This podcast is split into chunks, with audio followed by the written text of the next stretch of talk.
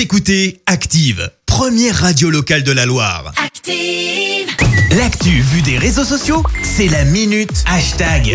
6h54, on parle buzz sur les réseaux avec toi Clémence. Ouais, ce matin, on s'intéresse à un réseau en particulier, direction Snapchat, contraint de prendre une décision radicale, supprimer un filtre soupçonné euh, d'inciter aux excès de vitesse. Alors là, comme ça, ça semble un peu dingue, mais je t'assure que c'est vrai. Je vous explique un peu d'où ça part. Sur Snapchat, il y a donc un filtre de vitesse matérialisé avec un compteur de vitesse qui s'affiche sur la vidéo, avec comme un pied sur l'accélérateur. Du coup,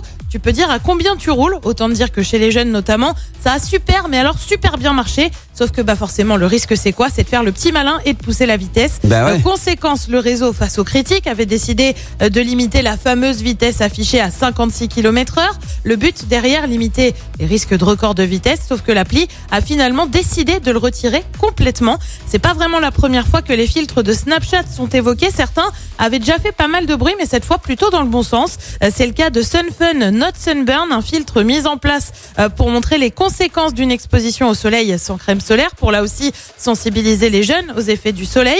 Le hashtag avait d'ailleurs particulièrement bien fonctionné. Un autre filtre avait aussi fait pas mal de bruit. Tu vas voir qu'il est en lien avec le contexte sanitaire cette fois. Ça s'appelle My Social Distance. Ça avait été lancé en avril 2020, bah oui, au moment du premier confinement. Ouais. Le but, sensibiliser la population à la fameuse distanciation sociale. Tu sais, les 1 mètre, voire 1 mètre 50 ou 2 mètres en fonction des pays. Avec ce filtre, tu pouvais savoir si en gros, t'étais trop près des autres ou pas. Si pas, le cercle était en vert. Si oui, il passait en orange, voire en rouge si t'étais vraiment trop près. Ouais. Alors sur le principe, c'est une super idée de penser à ce genre de filtre. Maintenant, je vous cache pas que le dernier filtre, là, celui avec la distanciation sociale, si on pouvait le laisser un peu de côté pendant un moment, ce serait pas mal.